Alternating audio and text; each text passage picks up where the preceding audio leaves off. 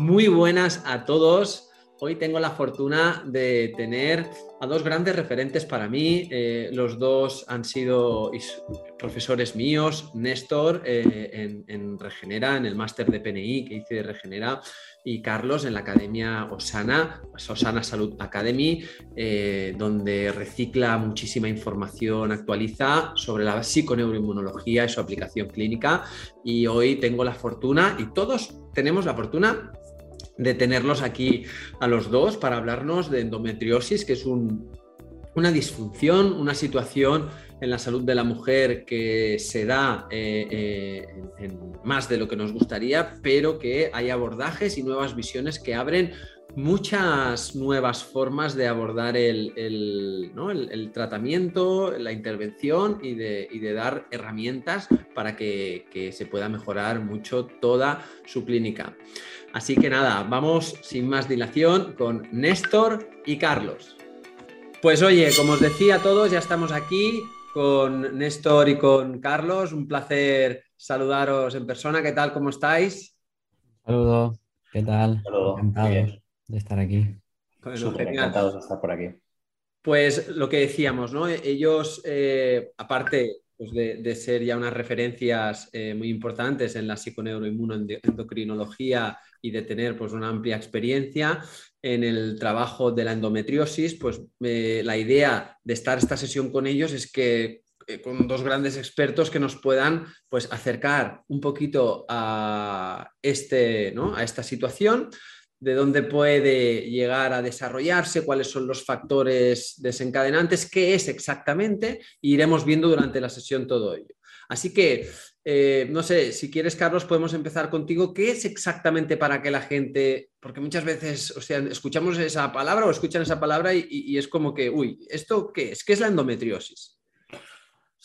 Pues en realidad es, eh, estaríamos hablando de un trastorno proliferativo, si tuviéramos que decir qué es proliferación, al final es crecimiento, ¿no? Es el crecimiento anómalo de tejidos que tienen que ver con, en este caso, sobre todo, con eh, receptores de estrógenos, o dicho de otra manera, eh, esas células que tienen receptores estrogénicos, que sabemos que son las hormonas predominantes para la mujer, crecen descontroladamente. Este es uno de los factores más importantes, ¿no? Este contexto estrogénico, pero bueno, eh, se juntan muchas cosas, ¿no? Como, como, como decimos en la endometriosis y es una enfermedad que se diagnostica muy tarde, porque normalmente las mujeres llegan con, pues con, mucho dolor, mucho tiempo, hasta que se empiezan a hacer estudios y ahí la pericia, porque además es muy eh, examinador o ginecólogo ginecólogo dependiente, el diagnóstico de la endometriosis, a veces con la ecografía no se puede ver del todo, dependiendo de dónde se localicen este tipo de proliferaciones, pues evidentemente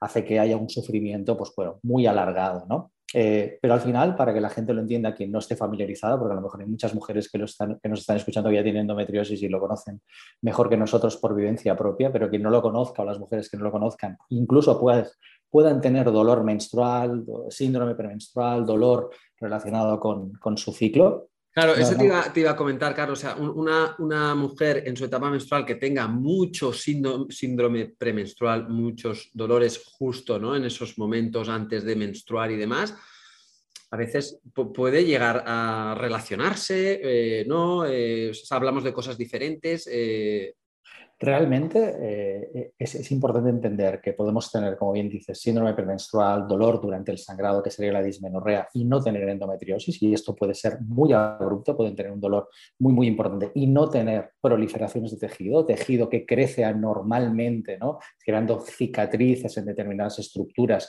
que pueden estar locales, ¿no? saco de Douglas, el endometrio, luego si quieres hablamos de todas estas partes también con esto.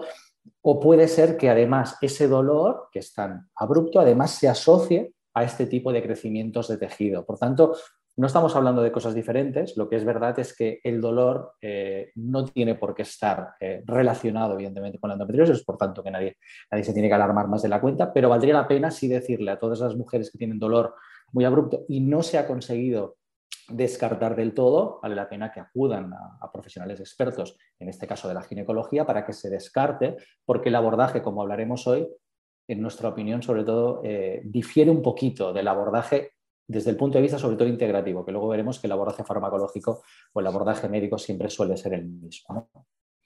¿Y, cuáles serían las, las condiciones para que realmente se diagnostique que efectivamente hay, hay un proceso de endometriosis?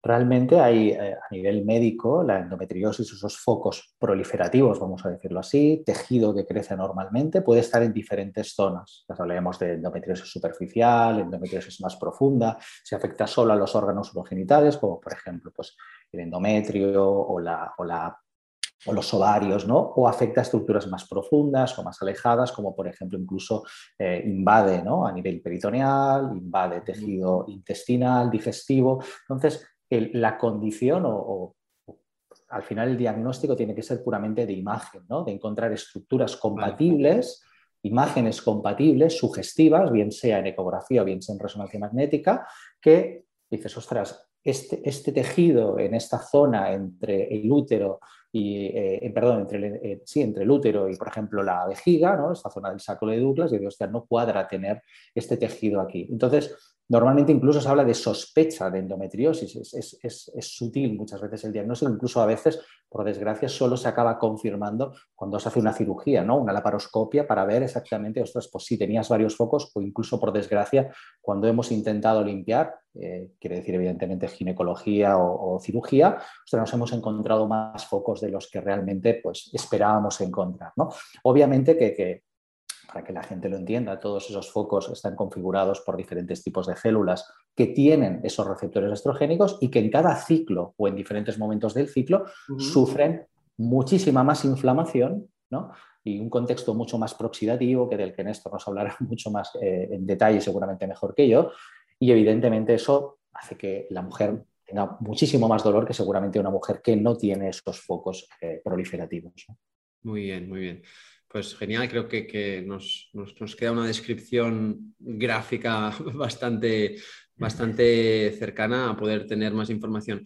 Bien, respecto... Al final, al final Edgar, perdona, no, al final, ¿qué es lo que normalmente encuentras? ¿no? Encuentras que son mujeres que tienen un dolor, aunque no siempre, o sea, no siempre es así, o sea, hay gente que está diagnosticada de endometriosis y el dolor no es tan elevado, pero un dolor bastante elevado, un sangrado menstrual abundante, a veces dolor en las relaciones sexuales, eh, problemas con la, muchas veces muchas mujeres asociadas a problemas de fertilidad.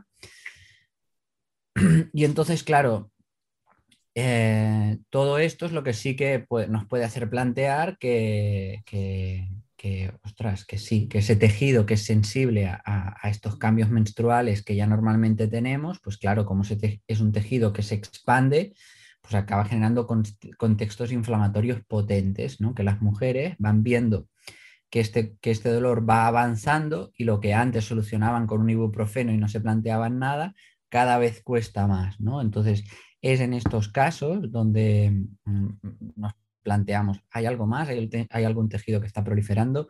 Eh, y sobre todo, que es lo que vamos a hablar aquí, ¿qué más podemos hacer? ¿no? Que no sé si queréis, porque básicamente todo esto bien, explicamos un poco bueno, Carlos y yo hemos trabajado mucho tiempo juntos y Carlos es un... Uno de sus temas más tops eh, son las hormonas sexuales y es algo que hablábamos bastante. Y justamente comentando casos, lo que veíamos era que el abordaje de la endometriosis es un caso muy paradigmático de cómo algo que hace sufrir mucho y que se conocen mejor que antes los mecanismos de acción, se siguen abordando de una manera simplista, reducida, en algunos casos demasiado agresiva y que eh, no tiene en cuenta a, la propia persona, ¿no? Entonces, ¿qué pasa? Tú tienes esto, ¿no? Tienes sangrado excesivo, mucho dolor, problemas de fertilidad, problemas en las relaciones sexuales y ¿Qué es lo que te, como muy bien ha explicado Carlos, lo que está pasando aquí es que hay un tejido que es sensible a los estrógenos que está proliferando, pues ¿qué hace? Normalmente te dan pastillas anticonceptivas, barren la casa y ponen la suciedad debajo de la alfombra, hacen una castración química. ¿Qué es lo que nosotros sabemos? Que detrás de la endometriosis es verdad que hay una situación donde, por varias razones que que si queréis podemos hablar, aunque son un poquito más técnicas, este tejido se expande y si a esto se le asocia que hay una mala regulación de la eliminación de los estrógenos, pues es uno de los mecanismos de acción que están asociados, pero es uno de ellos, ¿no? ¿Qué sabemos ahora? Que para que un tejido prolifere tiene que haber una actividad metabólica determinada. Y nosotros, y esto es muy emocionante, y cada vez hay más estudios al respecto, em, eh, que, antes revisábamos, Carlos me, pasaba unos cuantos estudios, tío, para tener unos cuantos ahí, digo, joder, es que es, bueno, ya, ya hablaremos si hace falta, pero Em, también que hay un contexto inflamatorio y que hay un cambio local inmunitario, las células inmunitarias que están en ese lugar, que estaban intentando luchar contra ese tejido y que en un primer momento es una respuesta necesaria y óptima, cuando se perpetúa esta situación, se acaba girando en nuestra contra, ¿no? Entonces... Sí, porque casi siempre viene mucho todo enfocado al, al desorden hormonal, ¿no? Yo cuando, os he escuchado hablar del inmunometabolismo, ¿no? El, estudio más profundo de ese efecto Warburg ¿no? en, todo ese tejido ¿no? Y, la capacidad de poder hackear con nuestros hábitos y nuestra alimentación, en este caso de la mujer, cómo se puede, pues, eh, los diferentes mecanismos de acción donde se había asociado mucho, oye, pues o un déficit de progesterona o mala gestión de estrógenos y tal, cómo se abre una nueva, vamos, un nuevo mundo a, un abordaje terapéutico diferente, ¿no?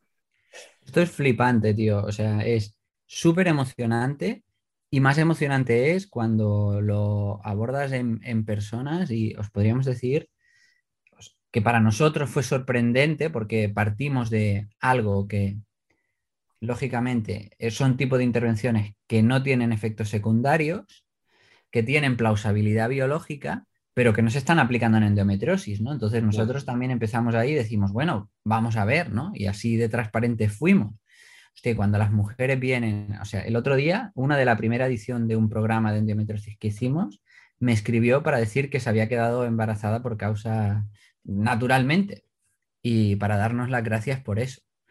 Ah, entonces, es súper, es, es muy emocionante, la verdad, sí, sí. Yo creo que hubo un, punto ¿no? diferencial. Eh, leíamos eh, muchas publicaciones acerca de las causas ¿no? de la endometriosis y todas las causas son válidas. ¿no? La, causa, una de las causas primarias es la menstruación retrógrada, ¿no? Pero luego confirmamos ¿no? que la, la, obstrucción al flujo ¿no? y al sangrado que puede invadir las trompas. Eh, no podríamos explicar un poquito, Carlos, perdón, podríamos explicar qué es la, menstruación retrógrada para ubicarlo un poco más. Sí, eh, sí, incluso nos podemos remontar un poquito más atrás y decir, oye, ¿qué causas hoy eh, son plausibles a nivel de eh, endometriosis aceptadas a nivel médico? Una es esta menstruación retrógrada, que básicamente la gente tiene que entender que es una obstrucción, un, bloqueo a la salida del, del sangrado desde el endometrio, que hace que el propio sangrado menstrual retroceda, invada las trompas, invada tejidos, pues evidentemente, por ejemplo, como los ovarios, que acaba haciendo el sistema inmunitario y la policía de nuestro organismo no entiende que esto esté ocurriendo y esta teoría se basa en que se genera un contexto eh, autoinflamatorio constante que evidentemente genera pues, focos endometriósicos. Pero luego encuentras esta teoría no explica la invasión de otros tejidos, ¿no? por ejemplo, intestinales, y no todas las mujeres que tienen menstruación retrógrada confirmada y diagnosticada tienen endometriosis. Por tanto, esta teoría, a pesar de que está aceptada, dices, ostras, pero no explica eh, todos los tipos de endometriosis. Luego hay dos causas más que son un poquito quizá más complejas para la población general, pero que son sencillas a lo mejor de explicar de una forma muy, muy pues eso, ligera, que es que células eh, en endometriósicas, por decirlo así, células del endometrio, migran, se van, como si se tratara por el sistema linfático por, por una autopista, se van y campan a sus anchas en otras partes del organismo. Se quedan ahí y como la mujer va generando eh, pues eso, ¿no? ciclos en los cuales suben más los estrógenos, los drenan, los vamos eliminando, y luego veremos que hay una serie de estrógenos o de metabolitos de los estrógenos que no se eliminan del todo bien, pues esos metabolitos van a un tejido que además no está demasiado preparado para limpiar ese proceso, tienen células que se habían ido del endometrio y se han focalizado y se han, por decirlo así, han campado, ¿no? han acampado, mejor dicho, en otro tejido como puede ser el intestino y tenemos ahí focos de endometriosis fuera de lo que sería el tejido urogenital. Esto es plausible y además es, eh, explicaría ¿no? la invasión de otros tejidos. Y luego otra causa que es muy parecida es que células de la médula ósea eh, migran y se transforman en células del endometrio, pero en otras zonas que no son propiamente el endometrio o los, o los órganos urogenitales. Pero esto asociado también a cambios en los receptores de las hormonas, que también estaba bastante, el receptor de estrógenos eh, beta, el receptor de estrógenos 2 en el endometrio, pero todo esto siguen siendo causas, pero no son mecanismos de acción concretos, solo son causas para las cuales, como bien decía Néstor, bienvenida sea la cirugía, ¿eh? menos mal que la tenemos para limpiar determinados procesos, que al final, oye, tienes un endometrioma, un quiste en el endometrio, que, que son 8 centímetros de quiste, seguramente hay que quitarlo, no, hay, no, hay, alternativa. Pero para todos los otros casos donde no les estamos ofreciendo nada más porque la evidencia científica no hay una revisión sistemática, ostras, podemos hacer más cosas. Y ahí, y lo único para, para, para, para, no, para enrollarme, vino un, a, a, raíz de leer ¿no? sobre, sobre todo invadido por estar cerca de Néstor con todo lo que tiene que ver con el metabolismo, por lo que le comenté un día, digo, ostras, no estamos empleando las herramientas que tenemos para el metabolismo y estamos haciendo lo mismo que hacemos en una dismenorrea o en un síndrome premenstrual y no estamos teniendo en cuenta el factor clave que hace que estas células crezcan alocadamente, que tienen que ver con el aprovechamiento de, eso, de, una comida muy concreta, que luego veremos cuál es. Pues sí, sí, yo creo que, es algo que, cambia mucho la, perspectiva eh, y, también las, al final el empoderamiento que, que, muchas mujeres quieren tener y no solo palomitas para todas, ¿no? O sea, y volver a, recurrir constantemente al, mismo método farmacológico y tal, cuando hay toda otra, otra línea de, actuación y que a muchas les apetece, pues seguro, eh, profundizar, ¿no? Y, coger más la sartén por el mango. Entonces, si queréis, entramos de lleno en esa parte, ¿no? De ese inmunometabolismo, de cómo... Eh, eh, ¿Cómo es este mecanismo de acción y, cómo podemos explicarlo ¿ah? a, la, sociedad? Sí, al final eh, eh, eh, es, fácil y yo creo que es bonito por lo fácil que es, Entonces, como decía Carlos, tú tienes la causa y luego tiene que haber un mecanismo que apoye la proliferación de un tejido. Para que un, tejido, para que un tejido prolifere, ah, tiene que ocurrir que metabólicamente reserve los ladrillos eh, que necesitamos para construir nuevas células que se utilicen justamente como biomasa, es decir, para producir nuevas células eh, y no se utilicen para producir energía. Esto es algo que ya hace mucho tiempo definió justamente Otto Warburg ah, y que ahora está volviendo a, a, reestudiarse y reimplantarse en los abordajes de muchos casos, de muchas disfunciones diferentes. Entonces, ¿Qué es lo que vemos? que hacen este tipo de células? Lo que hacen es, número uno, utilizan el azúcar, la, glucosa que consumimos para obtener energía sin necesidad de oxígeno, porque eso, aunque aporta menos energía, secuestra mucho menos ladrillos y ahora ya tenemos los ladrillos para que esto prolifere. Por lo tanto, si yo lo que quiero es impedir esa proliferación, si yo actúo ah, sobre la ingesta o la disposición de este sustrato energético, voy a estar modulando directamente eh, este crecimiento. Pero es que esto además hace varias cosas más.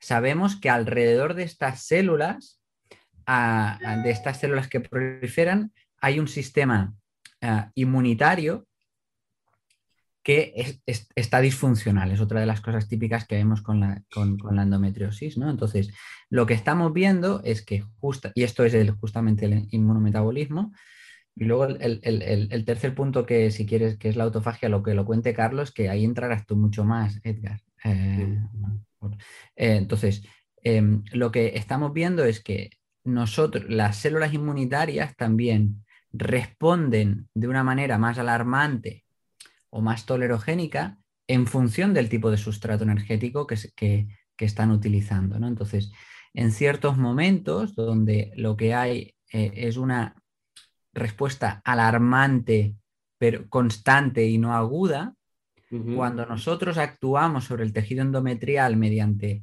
la, el cambio de uso de glucosa y el uso más de grasa como sustrato energético principal frenando esta proliferación, también estamos actuando sobre las células que rodean a ese tejido calmándolo para que hagan una respuesta ah, menos alarmante. Y esto, que a lo mejor me ha quedado un poco técnico, es flipante. O sea, lo que estamos diciendo y está revolucionando la inmunología en estos momentos es que desde la alimentación podemos ah, ayudar o tener una influencia sobre el tipo de respuesta inmunitaria que se está llevando a cabo.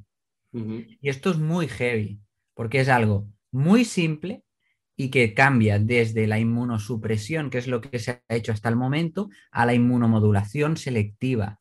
Y esto es brutal.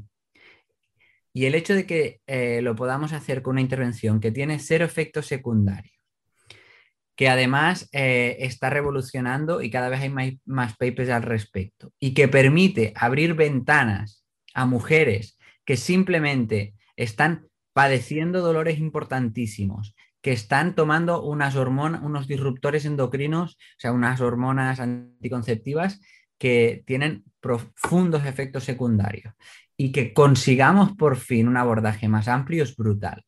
Y además hay una tercera situación, que esto lo hablamos mucho con Carlos, que es cómo funciona esta renovación fisiológica del tejido.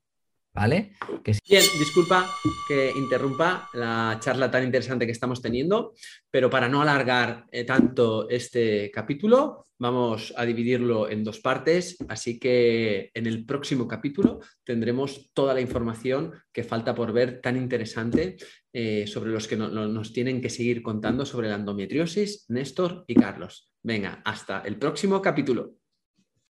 Cada domingo estaré contigo de nuevo para ofrecerte un nuevo capítulo de nuestro podcast Ayuners.